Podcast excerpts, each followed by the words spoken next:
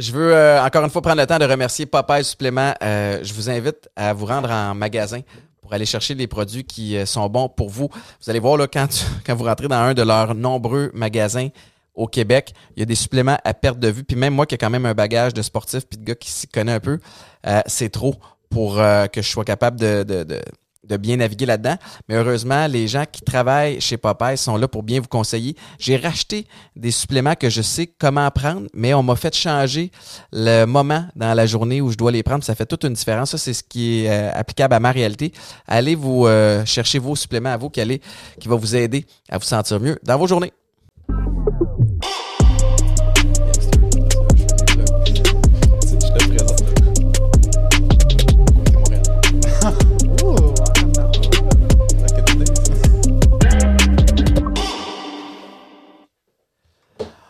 Bonjour tout le monde, bienvenue à un autre épisode de Chiller chez Boulet. Très très content de vous retrouver encore euh, cette semaine. On va avoir, euh, j'en suis certain, une super discussion avec euh, avec mon invité.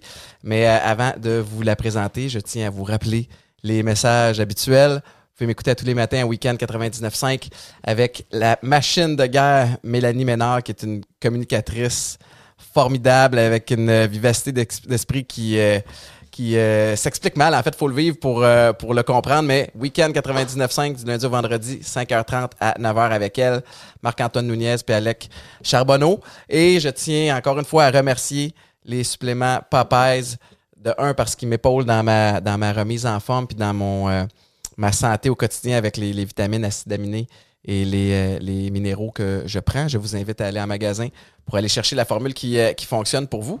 Et euh, maintenant que c'est fait aussi, vous rappelez que le podcast est disponible sur toutes les plateformes de streaming possibles, que ce soit Spotify, Apple Music.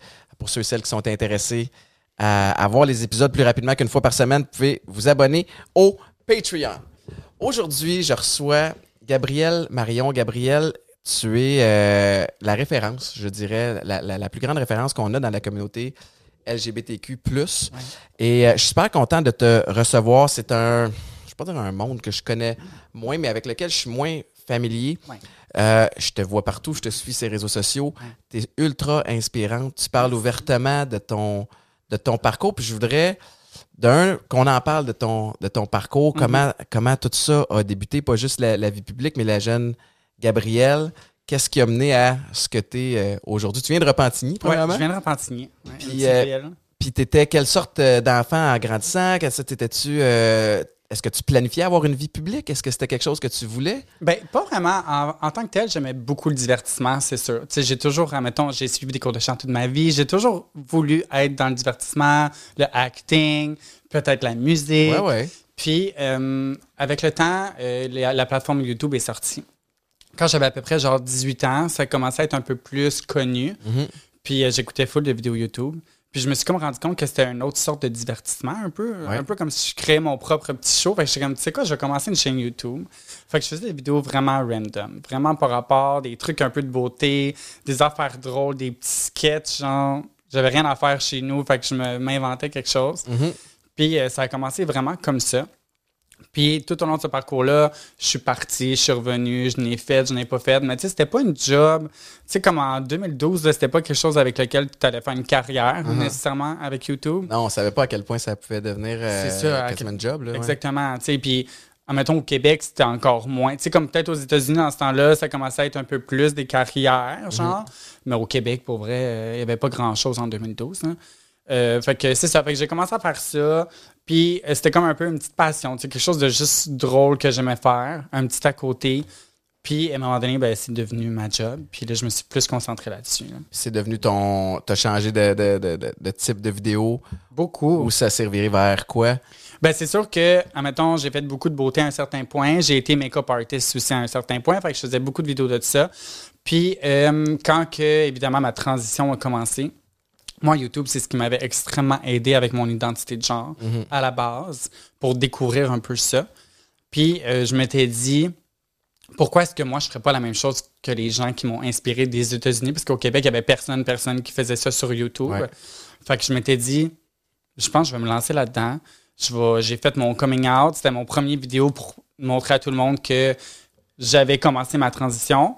Puis je l'avais pas dit à personne, j'avais pris une pause YouTube à, ce- à ce moment-là. Mais comme je laissais des petits hints sur Insta, mais tu sais, Insta, Ouais, ouais. j'avais genre 3000 abonnés, là, genre, il y avait rien de spécial. Insta, c'était moins, c'est ça, c'était moins ça, populaire que celui moins d'aujourd'hui. populaire, exact. Fait que euh, c'est ça. Puis là, quand que j'étais bien avec moi, que j'avais atteint une certaine, un certain confort avec mon identité, j'ai fait mon coming out. Puis à partir de ce coming out-là, l'engouement était énorme. Fait que j'ai décidé de tout J'avais déjà tout filmé avant, parce que quand j'ai fait mon coming out, j'avais déjà fait beaucoup de choses par rapport à moi. Et euh, j'avais décidé de tout filmer ça. Fait que quand j'ai fait mon coming out, j'ai vu Tu l'engouement. parles d'opération, tu parles de. de- Ouais, ouais, ouais ça. opération, mon processus hormonal et tout, ça avait c'est au moins six mois que ça avait commencé. tu. Fait que euh, après ça, j'ai tout mis sur Internet ce que j'avais documenté, toutes mes vidéos, toutes les chirurgies, tous les changements qui me sont arrivés. Puis à partir de là, ben, ma carrière a beaucoup plus. euh, À quel point tu étais stressé de l'annoncer publiquement? Tu sais, C'était-tu quelque chose qui. euh, genre, ça t'empêchait-tu de dormir? C'était-tu quelque chose qui, qui- qui te stressait? La réaction des gens? Comment ça allait être pas reçu? vraiment- Pas vraiment, parce que j'ai jamais été. J'ai été toujours une personne qui avait une grosse carapace à la base. Ok. Fait que, puis j'étais une personne très extravertie. Fait que je m'attendais pas à la négativité, puis je suis pas le genre de personne non plus qui réfléchit à la Pas négativité. s'accrocher à ça. C'est ça, pas du tout. Euh, moi, je fais ce qui me tente, puis si les gens réagissent mal, les gens réagissent mal. Fait que c'était pas quelque chose qui me hantait vraiment. Puis on dirait que pour moi, c'était thérapeutique de le faire plutôt que de. Comment je pourrais dire? Je trouvais que c'était une bonne façon de faire mon coming out sans que ce soit trop, genre, officiel, mais ça fait quand même très officiel de le faire de même. Mais au moment où j'ai publié cette vidéo de coming out-là, les seules personnes qui le savaient, c'était mon père, ma mère, ma soeur, puis mes deux meilleurs amis. Genre. Tu les avais avertis que tu allais le sortir publiquement? Oui, c'est ça. Tu sais, mettons, mes amis proches, tu sais, le travail le savait. Je travaillais dans une quincaillerie avant aussi. Fait que le travail le savait un peu que j'avais un processus qui commençait. Mais en tant que tel, euh, le reste de ma famille, le reste de mes amis que je parle moins, tous ces gens-là le savaient pas. Fait que c'était comme mon coming out personnel, public, puis aussi à tous les gens qui me connaissent. genre. Comment ça a été reçu? Vraiment bien. Ouais, hein? J'ai eu zéro négativité, zéro commentaire de hate. Au contraire, euh, ça a emmené une espèce de gros, une grosse vague d'amour, genre. Même des gens me textaient du secondaire, des ex que j'ai eu, plein de monde était comme Oh my God, genre Wow. I'm so proud of you. Fait que comme ça me. Ça, c'est tellement motivant. Ben oui, Après, pour la 100%. suite, la- ta, ta famille, quand tu les as avertis à l'avance, est-ce qu'ils s'en doutaient? tu sais, Parce que tes parents, tes proches te connaissent au Ouais. bout ou ça a été quand même une surprise? Ça a été un peu une surprise. Puis Ah moi-même, je trouve ça surprenant que c'était une surprise parce que j'étais une personne très extravertie. Ouais. Mais en même temps, je comprends leur surprise parce que justement, je- on dirait que je m'acceptais tellement en tant que Gabriel Jacques que j'étais avant avec un peu le make-up, super extraverti parce que tu sais, je faisais du maquillage, mais je me maquillais un petit peu quand même. Pas féminin, mais tu sais, comme fond de teint, tout le kit, whatever. Ouais. Puis je pense que. Puis j'ai toujours dit aussi au monde autour de moi qui me posait des questions là-dessus. Parce que j'ai des amis aussi qui m'ont déjà demandé Tu sais, t'aimerais-tu ça un jour comme être une fille ou faire une transition, whatever? Puis tu sais, ils voyaient que je suivais aussi sur YouTube des personnes transgenres. tu sais. Ouais. Puis j'étais comme Ben voyons donc. Ben non. Jamais. Mais tu sais, c'est comme le bout où tu fais le déni, genre. C'est comme déni, ta ouais, phase déni, tu sais. Puis euh, avec le temps, vraiment, j'ai réalisé ça. Puis je pense que je voulais aussi beaucoup le vivre toute seule à la base au début. Tu sais, je suis pas le genre de personne qui va commencer à dire Oh my god, je vais faire ça, oh my god, j'ai ça qui va m'arriver dans ma vie. J'aime mieux vivre mes choses. Puis quand je suis sûr, quand je sens Ouais. que je suis prête, là, j'en parle. Est-ce que euh, des fois, pour. Puis je suis content d'entendre, parce que je trouve- c'est le fun d'avoir des, des histoires positives. Ouais. De ce côté-là, j'avais animé une émission euh, à l'époque, puis j'avais rencontré une personne trans, puis ça avait été beaucoup plus difficile. Ouais. Cette espèce d'annonce-là à la famille, la transition, euh, c'était buté à, à- à- à vraiment. euh, des gens qui n'étaient pas ouverts d'esprit Ouais. du tout, qui n'étaient même pas ré- réceptifs. La, la difficulté, j'imagine, c'est que toi, tu y penses pendant des années, ça t'habite Oui, constamment. absolument. Fait que dans ta tête, tu chemines, puis t'en viens à prendre la décision, comme tu dis, de façon réfléchie, puis de dire, je suis rendu là.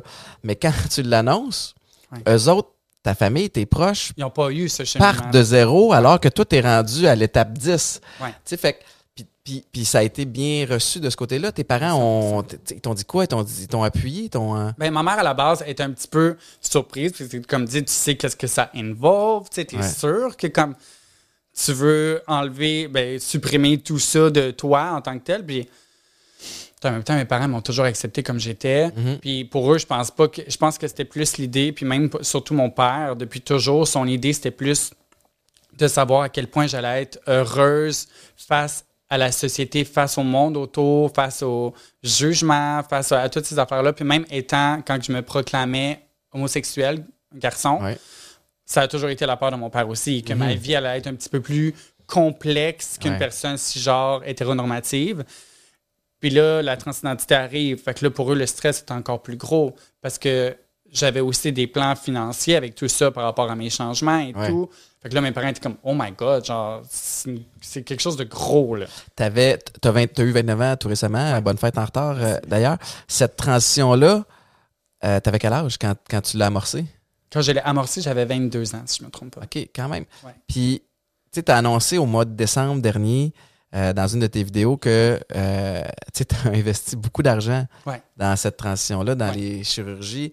On parle de autour de 100 000 dollars Ouais. sur 7 ans. Euh, écoute, excuse mon ignorance, tu as commencé par quoi? Tu sais, t'avais-tu déjà ton plan de match de fête? Puis après ça, tu sais, parce que je pense très, très de façon, c'est peut-être mon, mon volet sportif, mais tu sais, mettons, je me dis, OK, je veux devenir un joueur de foot pro. Entre où je suis aujourd'hui puis la fin de mon université, il y a 7 ans, 8 ans, peu importe. La première étape, c'est travailler ma vitesse. Après ça, tu sais, fait que, excuse le parallèle boiteux, là, puis il y a des gens qui me jugent, qui nous écoutent, mais toi, dans, dans ton objectif de dire, je veux devenir une femme, Ouais. euh, il y a des étapes à suivre pour le faire. Ça se fait pas par soi-même. Tu dois rencontrer ton médecin. tu sais. Fait- Est-ce que Ouais. tout était déjà planifié dans ta tête ou il y a des choses qui sont venues aussi en cours de route? Étrangement, ça, c'était comme prévu sans être prévu. Mhm. Il y a des choses à la base qui étaient prévues. Mettons, ma féminisation du visage, ça, je l'avais déjà prévu. Si, admettons, je pouvais, si, admettons, je pouvais pas me permettre de faire ces changements-là, j'aurais probla- probablement pas commencé la transition à cette tâche-là. Ouais. Et, euh, mais évidemment, avant ça, il y a tout un processus psychologique aussi. Fait que les psychologues, à chaque semaine, ça l'amène des coups beaucoup. Moi, je suis allé au privé. On peut des fois aller au public. Ouais. Des fois, c'est un peu plus long à avoir des rendez-vous. Au privé, moi, je voulais. Tu sais, moi, je suis genre à vouloir avoir de quoi hier. Ouais, c'est ça. Fait qu'évidemment, je me suis. J'ai investi là-dedans à la base. Puis je savais déjà que ma féminisation du visage pour moi était importante Prioritaire. pour me sentir bien dans ma peau, dans la société. C'est plate, mais tu sais, c'est ça, on dirait dans ma tête, le, le- le- pas l'impression, mais hum, ce que je dégage aux gens autour, je voulais quand même que. Je voulais me sentir bien, je voulais me sentir confortable. Puis j'avais pas envie, full, de vivre le petit côté awkwardness, comme de l'entre-deux, même si je l'ai vécu quand même. là. Euh, fait que j'avais beaucoup de choses de planifier. La vaginoplastique était. La vaginoplastique, oh my God, c'est pas ça le mot. La vaginoplastie, elle était aussi prévue dans mon processus, mais je n'avais pas prévu nécessairement quand. Tu sais, quand que j'allais être prête, quand ça allait venir. J'ai attendu quand même longtemps. Des gens peuvent l'avoir dans la première année de transition. Moi, je l'ai eu à ma presque troisième année, mettons, genre deuxième, deux, deux années et demie. Ouais. Euh, fait que c'était comme planifié sans être planifié. J'ai allé à mon rythme, Ouais. mais j'ai quand même essayé d'aller vite. La vaginoplastie. Ouais. On retire le pénis, puis on reconstruit. Ben, on retire. On On- retire pas vraiment. non, OK. Excuse mon ignorance, là, je, je connais zéro ça. C'est euh, une technique d'inversion. Fait qu'en fait, on utilise tout ce que j'ai pour créer un vagin. OK. Tu sais, admettons qu'on pense à l'anatomie d'un homme puis d'une femme, c'est comme la même anatomie, mais de façon soit interne ou externe. Ouais. Fait qu'on refait la même chose, mais de façon interne avec les mêmes tissus, toutes les mêmes glandes, toutes les mêmes nerfs, toutes les. C'est, c'est quand même fascinant. Oui. Puis je peux pas m'empêcher d'avoir une pensée pour des garçons, des filles comme toi, qui peut-être il y a 40 ans se sentaient pas dans le bon corps, Ouais. puis n'avaient pas l'avancement médical Ah oui, pour, euh, pour y arriver. Est-ce que tu te trouves chanceuse des fois de. à 100 Ouais. Le, c'est un processus de combien de temps? Cette- cette, La euh, ouais, c'est, une, une opération puis une convalescence, puis j'imagine qu'il y a des, des follow-up à peu près. Pour, Ah euh, ouais, beaucoup. Euh, je te dirais, mettons, la vaginoplastie en tant que telle, c'est une opération de deux heures, ce qui est vraiment pas long pour une opération. C'est aussi évidemment les médecins qui font ça à chaque jour, genre Ouais. ils ont trois vaginoplasties dans la même journée pendant trois jours non-stop. Fait que ils se connaissent très bien. Ouais, c'est pas quelque chose de complexe pour eux. Et euh, c'est sûr que le plus gros là-dedans, c'est la convalescence. Ouais. C'est un trois mois à ne pas pouvoir faire grand-chose, à être pas mal alité, à faire des dilatations, parce qu'évidemment, c'est quelque chose que tu dois prendre soin. Encore aujourd'hui, je dois en prendre soin. faut que j'essaie de garder la cavité ouverte, parce que c'est une cavité qui peut toujours se refermer un peu. Euh, la convalescence est pas mal plus dur que le processus chirurgical, là, pour être bien honnête. là. Ouais. La veille de cette opération-là, Ouais. c'est comme, euh, c'est un, un peu, j'imagine, irréversible. À partir du moment où tu fais le move, there's Tu no coming back. Euh, Est-ce que tu doutais? Est-ce que tu t'étais-tu nerveuse? Est-ce que tu te remettais en question? Pour de vrai, je pense que j'avais jamais été aussi sûr Wow. de ce que je voulais vraiment. Puis euh, j'étais, tu sais, c'est sûr, j'étais nerveuse parce que comme c'est une grosse opération, les opérations que j'avais eues avant ça, ça datait quand même de comme presque deux ans avant la vaginoplastie. Fait que tu sais, il y a toujours le petit stress de genre aller euh, sous le bistouri, là, veux, veux Mhm. pas. Euh, mais en même temps, j'étais vraiment excitée de commencer cette nouvelle vie-là parce Ouais. que pour moi, c'était vraiment le commencement de ma Un vie. nouveau départ. Là. Même si c'est pas nécessairement quelque chose qui est nécessaire pour une personne transgenre de changer son sexe, euh, son génital, tu sais. Mais pour moi, ce l'était parce que je me sentais pas bien avec ce que j'avais entre les jambes, ça Ouais. me servait à rien. J'étais en couple aussi, et dans mon couple, ça ne servait à rien. Dans le fond, c'était quelque chose qui, Mhm. qui était là pour absolument rien. Fait que j'avais hâte de passer cette étape-là, puis d'enfin me dire que tout est fait. Mhm. Parce qu'au final, après, si j'ai d'autres chirurgies après, c'est du fla-fla. C'est genre un peu comme n'importe quelle Ouais, ouais. femme qui décide de se faire faire les seins ou décide Non, d'améliorer ça, ça. c'est plus symbolique aussi, Exactement. dans, dans, dans, dans cet esprit-là. Euh, tu l'as fait, euh, tu sais, tu as, parti ton pr- processus de transition à 22 ans. Ouais. Fait que tu as eu le temps d'y réfléchir. Tu sais, y a-tu un âge idéal? Y a-tu, euh, tu sais, des fois, on entend parler de- d'enfants qui sont plus jeunes, qui, qui réfléchissent. Est-ce que tu j'imagine que c'est pas un one size fits all, là, mais y a-tu Ouais. comme un, un- un âge où tu penses, où, hey, à cet âge-là, pense-y plus longtemps, encore un peu question d'être certain, certaine? Ben, c'est sûr que je pense qu'il faut quand même avoir un certain vécu pour pouvoir prendre ce genre de décisions-là. Mhm. Tu sais, j'ai eu un parcours sexuel avant, j'ai eu mon parcours identitaire où j'ai eu toutes mes petites, tu sais, comme toutes mes petites phases. expérimenté, là. Exactement.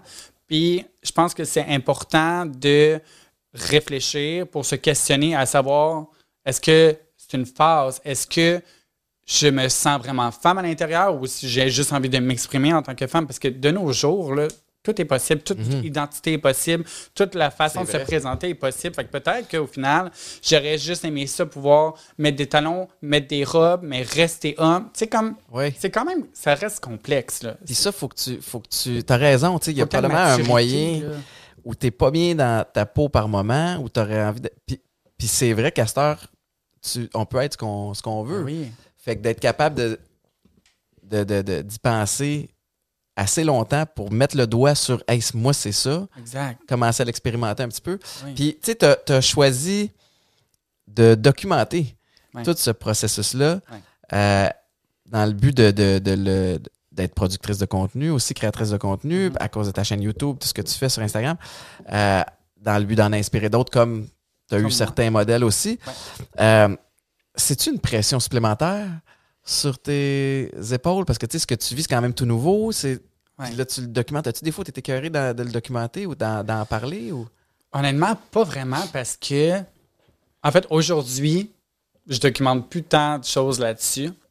On dirait que ça me manque. Parce que c'est c'est spécial à dire, mais pendant toutes ces années-là, ma vie, elle a été euh, seulement visée là-dessus. Mhm. Sur mes changements, travailler sur moi, présenter tout ça, faire du contenu là-dessus. Puis, il n'y avait jamais d'arrêt en tant que tel. Puis là, tu sais, maintenant que tout est fini et tout, dans le fond, là, je vis une vie bien ordinaire. Euh, mon côté, Ah ouais? j'ai plus, j'ai plus grand-chose à. Non, je comme, t'es comme rendu.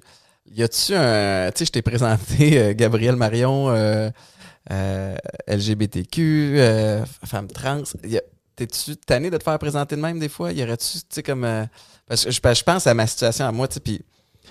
à- Tu sais, j'ai parlé ouvertement des enjeux que j'ai eu avec la- les dépendances. Puis à un moment j'étais écœuré d'être identifié à ça. Puis j'étais comme. Arrêtez de me dire Étienne Boulay, ancien joueur des Alouettes, qui a eu des problèmes de dépendance. Tu sais, je, je suis, je fais d'autres affaires. Tu sais, j'étais Ouais. un animateur, j'étais un ci, j'étais un ça. Fait que c'est un peu pour ça que je te, je te posais la question. Tu as publié un livre en 2019 Ouais. euh, intitulé Je suis Gabriel avec les éditions de l'Homme, Mhm. Euh, où tu as parlé ouvertement de ça. C'était-tu important d'être disponible multiplateforme? Dans le sens où tu as, les, les, les, les, euh, accessible via les réseaux sociaux, les plateformes de streaming. Euh, de l'être aussi dans un, un livre, c'est important pour toi? C'était, ben, premièrement, c'était un projet que jamais dans ma tête j'aurais pensé faire. on m'a approché pour le faire. Puis je trouvais ça intéressant dans le sens où ce livre-là va beaucoup plus deep que ce Oui. que je montre sur les réseaux sociaux. Tu sais, je montre tout ce qui est important. Dans le livre, il y a des choses qui sont beaucoup plus profondes, qui font un peu plus, genre un rappel psychologique autre que physique, parce que sur ma chaîne YouTube, oui, il y a du psychologique, mais c'est beaucoup plus physique. Puis dans le livre, il y a tout le processus de l'âge de 6 ans. Fait que, tu sais, oui, ma transition, mettons, je l'ai commencé, mon processus à l'âge de 22 ans, mais au final, ce processus psychologique-là a commencé au moment où j'ai eu conscience de Eh oui. moi, tu sais, le conscience de, de qui j'étais, Ouais. tu sais. Puis euh, ce livre-là va beaucoup plus profond dans des petites affaires qui font quand même toute une différence dans un processus de vie. Tu sais, des fois, il y a des petites affaires, des petits traumas, euh, des petites situations, des petits souvenirs qui font en sorte qu'aujourd'hui, je suis la femme que je suis. Fait que je trouvais ça quand même important, puis je trouvais ça intéressant de présenter ça au public pour qu'il y ait une autre phase de genre Ah, la fille qui fait toutes les chirurgies sur YouTube, ah, nice, mais comme il n'y a pas juste du nice. ça part? Mais tu as raison qu'un livre permet ça, d'aller plus en détail dans, Ouais. dans certaines situations, puis de vraiment expliquer de façon, euh, de façon précise d'où Ouais. tout ça part. Est-ce que, euh, j'imagine que tu dois recevoir des tonnes de, de- de- de messages de Ouais. gens que ça rejoint, peut-être même de parents ou amis qui font comme Oui. Oh boy, j'aimerais ça que mon garçon ou ma fille te lise ou t'écoute. Oui, à 100% Puis c'est ça qui est cool avec ce livre-là, c'est que c'est pas juste un livre qui est comme dédié aux personnes qui vivent ça. C'est aussi dédié aux gens autour qui s'y connaissent pas, qui ont aucun contact avec ce milieu-là. Puis tu lis ça, puis tu avais peut-être une pensée par rapport au sujet. Puis après lire ça, tu es comme Aïe, aïe, ouais, j'avais pas vu ça comme ça, tu sais. Puis ça l'amène beaucoup de parents qui lisent ça, que leur enfant vit peut-être ça, puis ça, ça donne un peu d'espoir aux parents qui pensent que life is going to be rough, genre. C'est comme ma vie est pas rough du tout, tu sais, puis c'est possible aussi. C'est sûr que pour d'autres situations, il y a des gens qui le vivent plus difficilement. Mais je pense que c'est une petite lueur d'espoir aussi pour des parents qui pensent que leur enfant va tomber dans la déchéance quand Non, ça mais c'est ça, t'es un beau modèle, t'as l'air euh, épanoui, tu sais, alors que je pense que des gens comme moi qui connaissent pas beaucoup ça, tu sais, tu penses- tu mentionnais les gens qui connaissent pas beaucoup ça, il y en a quand même pas mal. Ouais. Euh, j'imagine qu'on la question de tout parent, c'est de elle va être plus heureuse après? Ouais. Tu sais, oui, c'est ça. c'est- Moi, mes parents, c'était ça leur stress. Là. C'est ça, ça va-tu vraiment changer quelque chose? Puis clairement, c'est euh, c'est le cas. Est-ce que tu trouves qu'on les mentalités s'en vont dans la bonne direction en 2022? Tu sais, As-tu l'impression qu'on. Je pense que oui, moi. J'ai l'impression que oui. Parce que c'est ça, au Québec, des fois, euh, c'est pas tout le monde qui est avancé dans leur Au façon Québec de ou partout ailleurs aussi. Oui, c'est ça, partout ailleurs. Là.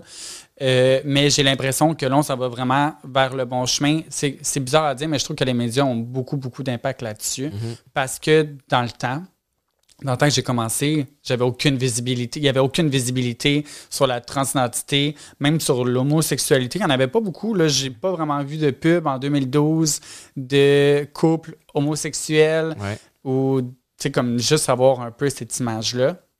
Et aujourd'hui, j'ai l'impression que c'est quasiment trendy pour une compagnie d'avoir ce Ouais. genre d'image-là qui fait en sorte que euh, ben, Les gens se sentent à l'aise d'être qui, qui ils sont vraiment. Exactement. C'est, mais t'as raison. Je- moi aussi, je suis un éternel optimiste, puis j'ose croire qu'on s'en va dans, dans la même direction, mais par contre, des fois, je peux pas m'empêcher de réaliser qu'on n'avance pas tout au même rythme. Ah, absolument. Euh, tu t'habites Montréal. Ouais. Euh, y a-tu, un- puis j'imagine que tu te promènes un peu aussi, tu sais, y a-tu comme, un- je veux pas commencer un débat euh, euh, métropole versus banlieue, Ouais. mais tu sais, euh, j'imagine qu'il y a des gens qui comprennent moins un peu oui, tout ce qui se passe. Comment tu réagis euh, aux commentaires du genre qui sont souvent liés à l'ignorance? Mhm. Sais, C'est pas de, c'est du monde qui, qui, qui, qui ont jamais vécu ça, qui comprennent pas ça. Est-ce que tu essaies de leur faire comprendre? Est-ce que tu lâches prise? Comment tu gères ça? Mais c'est sûr que on a toujours envie de se battre un peu pour ses convictions, genre. Mais en même temps, c'est pas c'est pas ma bataille nécessairement. C'est comme moi j'ai fait ma partie en présentant tout ça, tu le prends ou tu le prends pas. Euh, quelqu'un va dire quelque chose ou un commentaire, des fois ça peut être quelque chose qui va me trigger un peu puis là je vais avoir envie de répondre, genre Ouais. quelque chose juste pour faire réaliser la personne un peu. Mais des fois en même temps, faut lâcher prise là-dessus parce que même peu importe ce que je vais dire, ça changera rien. Là. Essayer d'expliquer quelque chose à quelqu'un qui n'a pas envie de le comprendre. Ben, c'est ça. C'est toi qui perds ton temps. Exactement. Mais, euh, mais ça ne doit pas être, être évident. As lancé aussi euh, ta web série Gabriel Marion sans filtre, Oui. qui est diffusée euh, nouveau. Est-ce Ouais. que c'est encore en, en c'est nom encore présentement? en ouais, c'est encore en ligne, ouais. Puis euh, ça, ça a commencé quand? Oh my God, je pense que c'est en 2019 aussi. Est-ce que, euh, est-ce que ça va revenir? Est-ce que ça continue? Est-ce que... Pour le moment, non. Pour le moment, non. C'était vraiment. euh, Parle-moi de- du projet. tu sais, C'était quoi le concept? C'est quoi le. Comment ça Ben, le fonctionnait? concept, c'est un peu de rentrer, tu sais, comme un peu de télé-réalité, genre rentrer dans ma vie sous tous mes angles. Parce que sur Internet, il y a la fille glamorous, euh, Mhm. super axée sur euh, le paraître. euh, ben, en tout cas, on dirait que je suis axée sur le paraître, sur le superficiel et tout. Mais il y a aussi un côté de moi où je suis une personne extrêmement normale. Je travaillais dans une quincaillerie pendant 10 ans, un centre de rénovation. Ouais. Fait que dans cette série-là, on essaie de montrer un peu toutes les facettes aussi en tant que la transidentité que juste montrer l'envers du décor de comme, tu sais, Ouais. peut-être que les gens pensent que c'est ça, mais en fait, ma vraie vie, c'est ça, tu sais. Fait que c'est un peu de juste démystifier un peu euh, l'envers du décor d'une influenceuse. hein. Mhm. Quand les gens euh, t'écrivent ou te posent des questions sur ton processus, te dire que tu te disent que es inspirante, puis qu'eux autres te, te posent des questions sur leur réalité, comment, c'est quoi, comment tu réagis? Qu'est-ce que qu'est-ce que tu dis à quelqu'un qui se pose des questions? Mais c'est sûr que, premièrement, je suis touché. Fait que je leur dis que ça me touche, qu'ils viennent à moi pour se confier un peu à ça. J'essaie de donner un petit peu. Tu sais, j'essaie de donner du mieux que je peux de l'aide, mais évidemment, je suis pas psychologue, je suis non, pas, tu sais, je suis pas une, per- tu sais, je suis une personne de référence pour mon vécu, mais je suis pas une référence en termes médicaux. Fait qu'évidemment, je leur dis, tu sais, c'est important d'aller voir un psy, puis il n'y a rien de tabou à aller voir un psychologue, un sexologue, pour essayer de parler un peu de tout ça, puis voir où est-ce qu'on peut aller avec ça. Je donne des petites références, Ouais. euh, j'essaie de leur dire que comme, you can do this, tu sais. Mhm. Mais évidemment, c'est pas ma place non plus de être extrêmement comme si je savais tout, je sais pas non. tout, puis euh, encore aujourd'hui, j'en apprends encore. Qu'est-ce qu'on on dit le plus souvent comme, comme témoignage tu sais, quand, on, quand on t'écrit? Ben, souvent, on me dit merci de m'avoir inspiré à être moi-même. Euh, Puis des fois, c'est même pas nécessairement juste des personnes transgenres, mais des personnes qui sont fluides dans Ouais. leur genre, tu sais. Puis euh, c'est souvent euh, pour me dire que je les ai inspirés à être eux-mêmes. Puis mon message, au final, c'est ça, tu sais, juste, just be yourself. Ben Sois ouais. toi-même, peu importe qui tu es, Moi, je parle des transidentités, mais il n'y a pas juste la transidentité dans ce message-là.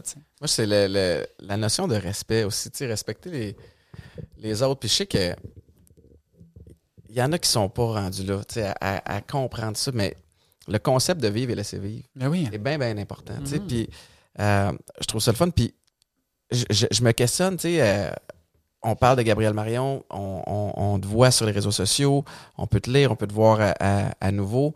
Il est toujours question de communauté LGBTQ, Ouais. euh, de, de- de ta transition. Ouais. Qu'est-ce qui t'intéresse d'autre? Sais, qu'est-ce que. C'est quoi tes autres champs d'intérêt? C'est quoi les autres trucs qui t'allument? Qui te, que, y a-tu. euh, Ben, tu sais, évidemment, euh, comme j'ai joué aussi dans des films, euh, Ouais. que- comme il y a un film là, qui va sortir bientôt qui s'appelle Le Purgatoire des Intimes. Euh, tu sais, j'adore tout ce qui est au niveau du divertissement. J'adore la musique. Tu sais, j'ai fait beaucoup de musique dans ma vie. C'est pas quelque chose que professionnellement Non, non, mais j'exploite. C'est quelque chose que je pourrais exploiter, mais en même temps, c'est une, une vulnérabilité de moi. Fait que c'est pour ça que j'exploite pas nécessairement ça. Euh, mais tout ce qui est artistique, j'ai fait de la peinture beaucoup. Tu sais, je, suis une personne à- encore à découvrir dans plein de champs, mais je n'exploite pas Mais ça tu le mets pas de de l'avant. l'avant. Il y a. Rappelle-moi le nom du film euh, que tu. Le purgatoire des intimes. Le Purgatoire des Intimes, puis tu as joué dans euh, le long Lorsque le cœur de. dérange aussi. Ouais. Fait que, comment t'en es venu à. T'as-tu pris des cours pour euh, devenir comédienne ou t'as. J'ai pas pris, j'ai fait beaucoup de théâtre au secondaire, Ok. évidemment, mais j'ai pas pris de cours en tant que tel. Euh, on m'a approché à la base pour euh, lorsque le cœur dérange. J'ai fait les auditions. C'était quoi le rôle? J'étais une secrétaire d'avocat. sais, c'est pas le plus gros rôle qui existe. non, mais c'est trippant, pareil, comme oui, c'est une petite expérience sur un plateau. J'avais jamais vécu ça, une journée complète à faire les mêmes répliques, à refaire, refaire, long, hein? refaire. c'est quelque chose. À un moment donné, t'es fatigué. À la fin, je riais vraiment pour rien, puis c'était des scènes dramatiques. Ah ouais? Comme pour moi, c'était comme. On faisait des jokes, puis c'était vraiment pas drôle, la situation, mais, euh, mais c'était vraiment cool. Puis on dirait qu'en faisant ça, tu sais, j'avais déjà été sur plein de plateaux de tournage, j'avais fait plein d'entrevues et Ouais. tout, mais de vivre avec le petit stress de genre, t'as un texte, Mhm. t'attends la réplique de l'autre, faut que tu saches les répliques de l'autre. Un Tu rôle de tu- composition. C'est tu ça, là, faut que tu te mettes dans l'environnement puis que tu sois dedans. C'était vraiment intéressant, j'ai trouvé ça vraiment cool. Fait que c'est pour ça qu'après ça, j'ai fait les auditions pour le Purgatoire des Intimes, que j'ai un plus gros rôle. Là, je joue euh, une escorte, admettons. Ok. Et euh, j'ai un plus gros rôle quand même. Puis c'était vraiment, c'était encore plus trippant. C'était des Est-ce qu'il est sorti, le film? Il- Pas encore, il va sortir. Euh, je pense que la première devrait être en juin. Wow. Fait que ça devrait sortir en excitant, juin. là. Oui, puis il y a un casting incroyable. Le Normand d'amour. Tu sais, il y a vraiment du monde vraiment fou. Fait que c'était encore plus intéressant parce que là, tu joues avec des gens qui sont. Tu sais, moi, Mhm. moi je suis là. Puis eux sont là. Là. c'est impressionnant. Oui. Je connais le. Écoute, j'ai- j'ai j'ai eu un. Écoute, je vais même pas dire un rôle, ça, c'est c'est tellement plus petit que ça, mais j'ai j'ai joué euh, Georges Saint-Pierre dans le Bye Bye ouais. il y a quelques années. Puis, tu sais, les comédiens et comédiennes du Bye Bye, c'est nos, nos top du top. Là. Ouais. Puis, tu sais, j'arrive pour aller me faire maquiller, puis t'as Marc Labrèche. Tu sais, t'as tous Ben les, oui. les grands, les grandes, puis même moi, j'étais comme, oh boy. Je vais pouvoir name dropper que j'ai joué avec eux, tu sais, alors que j'ai pas joué partout. Mais c'est ça. Puis de quelle façon tu. euh, parce que j'aime ça parler de, de mindset et d'attitude. Puis ce qui, m- ce qui m'impressionne de toi, c'est. Tu as parlé que tu avais une, une grosse carapace. Euh, tu as surtout l'air de juste être bien, Mhm. et être toi-même, puis te foutre de ceux qui qui sont pas dans la même mentalité que toi. Est-ce que, je, est-ce que je me trompe? Tu te trompes pas du tout. Fait que, tu sais, au niveau, euh, au quotidien, comment tu, tu te réveilles-tu de bonne humeur? Tu, ou, tu sais, quand tu l'es pas, comment tu, c'est, quoi que tu fais pour essayer de, de- on sort, on sort. Ça fait deux ans qu'on est en pandémie. Ouais. C'est lourd depuis, tu sais, pour Ouais. beaucoup de gens. Euh, je veux savoir, c'est quoi ton, c'est quoi ton truc? Mon, mon- pour aller bien, tu sais? C'est une bonne question. Je sais pas. J'ai toujours été une personne avec un, un bon mindset. Est-ce que tu l'entourage, les gens qui, tu sais, de, de- Pas vraiment. Ben comme oui, oui, c'est sûr que ça a un impact. Tu sais, comme je m'entoure de positivisme. Mhm. Mais euh, c'est sûr qu'en ce moment, c'est un peu plus dur. Là. Je suis comme, Ouais. comme là, je suis tanné. Là, puis Ah. genre, comme je fais pas grand-chose dans ma vie. c'est un peu plus dur psychologiquement. Mais mon entourage, euh, mes projets ou juste être bien avec moi-même, ça fait, je trouve, une énorme différence. Puis j'ai toujours été une personne positive. J'ai jamais vu les choses de façon négative. Ouais.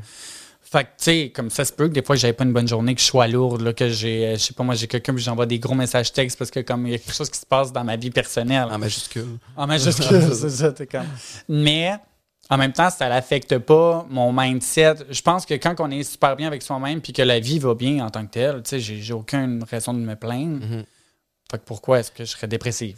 T'as-tu quelqu'un en particulier que t'appelles? T'as-tu comme. euh, J'ai un safe space. Ouais. Puis je pense que c'est important d'avoir un safe space. Je me suis rendu compte justement de cette importance-là avec notre environnement. Puis tu n'as pas besoin d'avoir 27 000 amis parce que tu ne seras pas plus heureuse ou heureux en ayant plein de monde un peu partout. Quand tu as un safe space, tes meilleurs amis, Mhm. ta famille, tu sais, avoir un safe space, ça change absolument tout. Puis si ça va pas, tu t'entoures de ces gens-là, Ouais. tu te sens bien, puis on trouve toujours moyen de ramener un peu les choses à la table, tu sais. Puis de ramener les choses dans le vrai aussi, tu sais, parce que. Euh, puis moi, le premier, quand tu es, actif, active sur les réseaux sociaux, Ah, dur. euh, tu vas chercher des fois l'approbation des gens à travers les j'aime, Ouais. à travers les messages que tu reçois.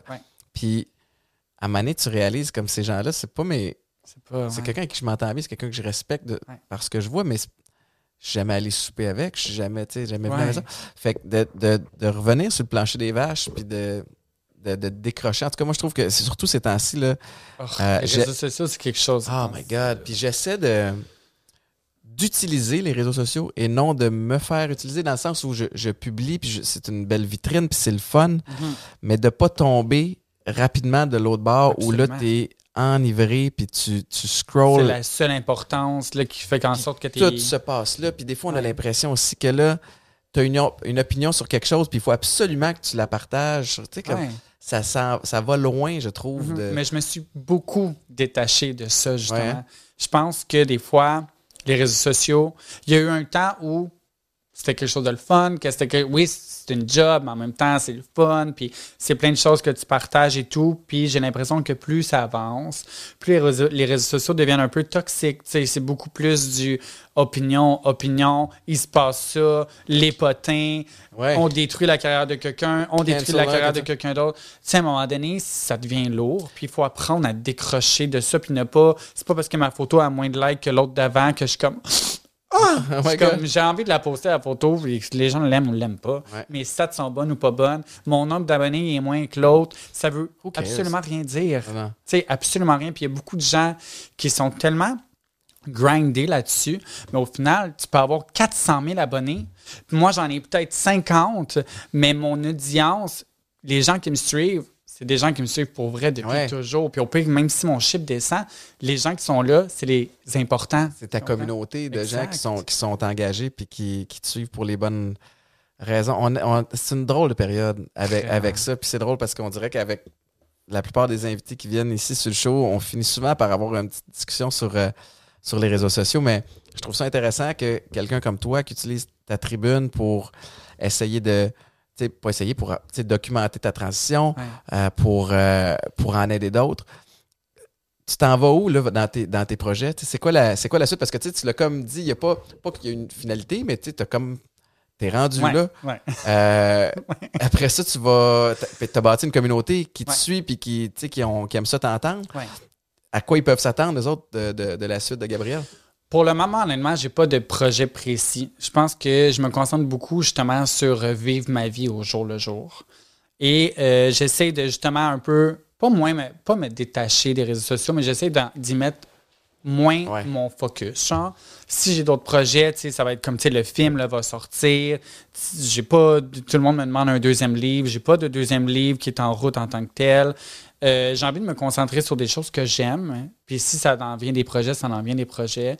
Euh, je pense que je suis comme un peu dans une ère en ce moment où je, fais des vidéos si j'ai envie de faire des vidéos. Si je ne sens pas le besoin de le faire ou je me sens juste, j'ai pas envie de le faire, je le fais pas parce qu'il faut que je le fasse. Si je pose des photos, c'est parce que j'ai envie de poster des photos. Je ressens plus la pression. La pression de devoir faire ça. Je pense que j'ai fait ma job.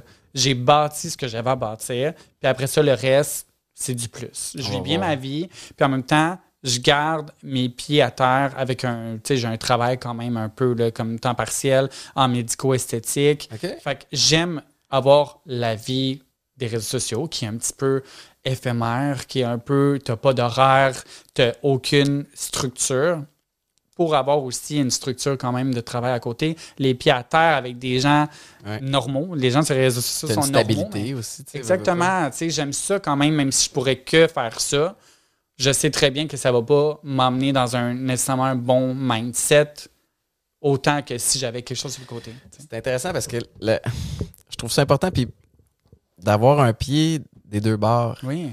Il y en a un qui, j'imagine, te garde groundé, puis je peux pas m'empêcher de penser au, à certains influenceurs ou créateurs, créatrices de contenu. On a eu le, on a toute l'histoire de Tulum là, euh, euh, qui s'est passé, qui a, brassé, puis il y a une partie de moi qui a beaucoup, beaucoup d'empathie pour les gens parce qu'on dirait qu'à partir du moment où tu deviens influenceur et c'est ton 100%, c'est facile de s'y perdre. Ben oui. Puis les gens que tu côtoies ou avec qui tu échanges sont comme ça à 100% aussi. Puis il y a comme un côté un narcissique, égocentrique où on a l'impression qu'on est important, ben oui. que je dois publier pour mes gens, je dois tout documenter, je dois aussi.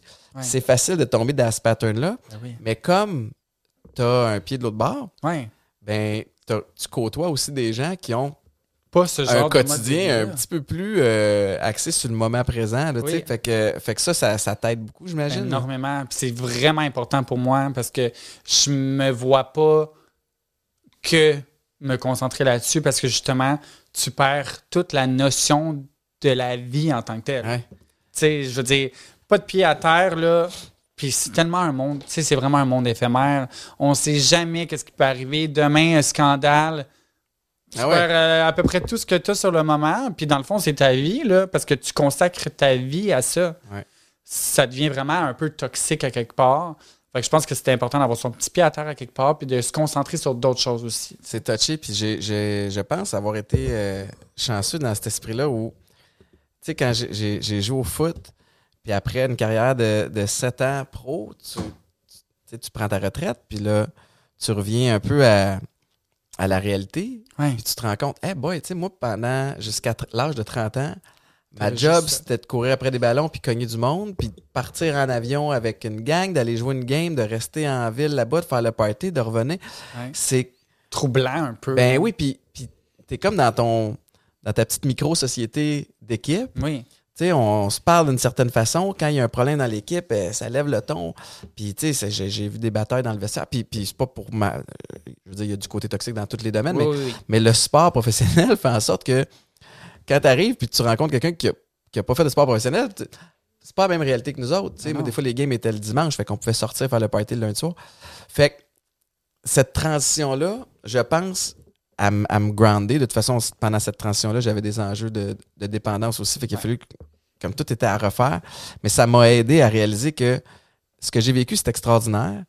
Puis c'est spécial, puis je vais chérir ça pendant longtemps, mais ce n'est pas la vraie vie. Ben non, Le, absolument. le après, tu peux pas commencer à vivre comme tu vivais quand tu jouais au foot pro. C'était une petite micro-société qui, qui a existé pendant que c'était le- temps. Fait c'est un peu la même chose avec les réseaux sociaux. Ben oui. C'est vraiment. Puis, puis j'en parle parce que même moi, je trouve que c'est un terrain glissant, même pour moi, Ouais. qui est père de famille, qui est ici, qui est ça.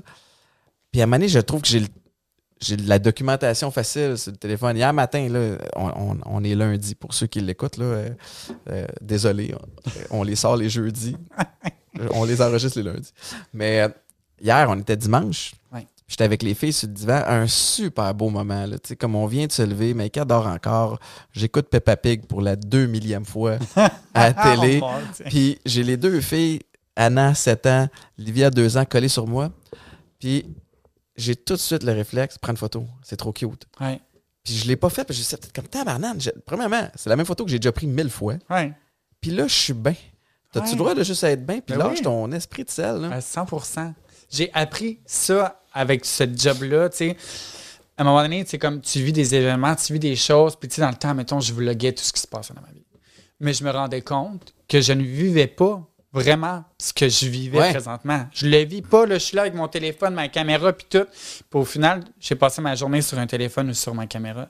Puis là, j'ai réalisé que j'ai envie de vivre les choses à 100% parce que tu les vis jamais à 100% quand tu es toutes ces Non, ce que tu distractions-là. vis, tu le vis à travers la vidéo que tu, tu regardes, oui. que tu as filmée, t'as- Oui. mais tu n'as aucune image dans ta tête de- du Exact. moment où tu étais là. Ah oui, des fois, je suis nostalgique. Je vais voir des vieilles vidéos de vlogs, d'événements, de trucs que j'ai fait. Je suis comme, oh my god, c'était tellement cool. Puis je me souviens quasiment même pas de moi.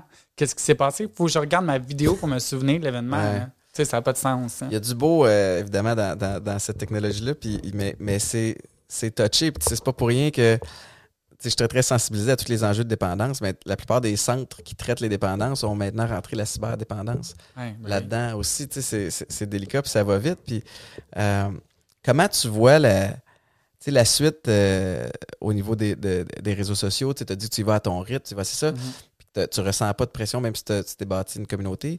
Tu as ton film qui va sortir. Ouais. Euh, T'as t'as co-animé, tu me disais avant qu'on rentre en ondes aussi, Ouais, un, un podcast. avec, euh, avec Verdun, Philippe avec- Cormier, justement, le, Exactement. le Le réalisateur. réalisateur du film, ouais. Puis ça, t'as-tu des ambitions d'animation? T'as-tu des. Évidemment, j'aimerais ça. C'est sûr que j'aimerais ça. Ça a toujours été un aspect pour moi. J'ai été au cégep aussi en communication. Fait que c'est sûr que c'est quelque chose que j'aimerais. Mais pour le moment, je ne suis pas sur les démarches nécessairement pour ça. Mhm. Mais évidemment, si l'opportunité arrive, je la prends. Ouais, ouais. Y a-tu. euh, on va en profiter pendant que t'es là, mais de- de- qui. Communiquer avec qui pour te rejoindre? Les gens qui veulent te rejoindre, ils, partent, ils passent par où? Ah, ben, par mon agence. là. Évidemment, j'ai mon, mon courriel sur tous mes réseaux sociaux. Ouais. Fait que c'est tout, euh, ça se passe tout par courriel hein, maintenant. OK. Euh, fait que c'est mon agence. là. Évidemment, j'ai une agente. Puis euh, c'est elle qui gère tous mes, mes trucs à, à peu près. Là. Fait que, S'il y a des gens intéressés avec des projets, là. allez sur Instagram, mon courriel est là. Il y a. euh, y a-tu quelque chose euh, dont j'ai pas parlé qui, qui serait. que tu as envie de, de- de mentionner? Comme je te l'ai dit avant de rentrer en onde ici, c'est shameless plug. Là, comme tu vois, il y a de. Tu sais, moi, je plug mes, mes produits, puis je veux. euh, c'est un peu l'esprit derrière le podcast, c'est de pouvoir permettre à d'autres de partager leur histoire inspirante puis leur, leur mentalité. Euh, tu sais, j'ai comme. euh, Je pense que tu as tout dit pour vrai. non, t'es bien, t'es bien fin. Oui, c'est vrai. tu Ben, as parlé de tous les projets, de tout ce qui s'est passé dans ma vie. Fait que- tout est dit. Marc-Antoine, dit. job à la, à la recherche. Je dois name dropper Marc-Antoine. J'adore. Non, mais j'ai des, j'ai des journées de fou, puis une chance qu'il est là pour, euh, Eh oui. pour m'aider. Mais, euh, mais t'es vraiment inspirante. Puis tu sais, je te suis sur les réseaux sociaux, comme je te disais, puis je t'avais, je te connaissais pas tant. Mais je trouve qu'on a grandement besoin ces temps-ci de personnes qui sont, qui rayonnent, qui sont nourrissantes. Puis une affaire que je dis souvent aux, aux- aux gens, aux jeunes et moins jeunes, c'est, tu sais, regarde qui t'entoure, particulièrement en temps de pandémie, parce que Ah oui. on est tous un petit peu plus fragiles que d'habitude. Puis si tu te tiens avec des personnes qui te grugent du jus puis qui te tirent vers le bas, il y a des chances que ça soit encore plus difficile dans ta journée puis tu vas, tu vas être pareil. Mais, mais si tu te tiens ou si tu suis, tu sais, qu'est-ce que tu écoutes comme musique? Qu'est-ce que tu écoutes? Tu sais, fait que, fait que j'encourage les gens à aller s'abonner Merci. à ton compte parce que ça m'a fait euh, du bien, cette jazzette-là Ouais, aujourd'hui, merci, Gabriel. Moi aussi, j'aimais ça. Merci de t'être déplacé. Je vais suivre euh, avec attention la sortie Mhm. du film au mois de juin-juillet. Ouais. On sait plus trop maintenant avec les salles de cinéma. ouais. C'est complexe un peu, là, mais juin, ça devrait. Parfait. Puis, euh, puis merci beaucoup de t'être déplacé. Je te souhaite la meilleure des chances Ben, pour la suite. Merci, toi aussi. Merci tout le monde d'avoir euh, d'avoir été là. Je vous rappelle, euh, pour ceux et celles qui sont intéressés, allez la suivre sur euh, tous ses réseaux sociaux, sa chaîne YouTube, pour s'il y a des entreprises qui sont intéressées à travailler avec, ben, le courriel de son agence est, est sur euh, plateformes. Puis sinon, ben, je vous rappelle que Week-end 99.5, c'est là que ça se passe, les matins de 5h30 à 9h. Puis euh, si vous avez envie de vous refaire euh, une petite santé puis d'avoir un petit coup de main supplémentaire au niveau de euh, la supplémentation, ben ça se passe chez Popeyes. Ils ont 32 magasins à travers le Québec. Ils s'y connaissent pas mal plus que moi quand je vous en parle ici à travers le podcast. Fait qu'allez les rencontrer. Gabriel, merci. Bonne journée tout le monde.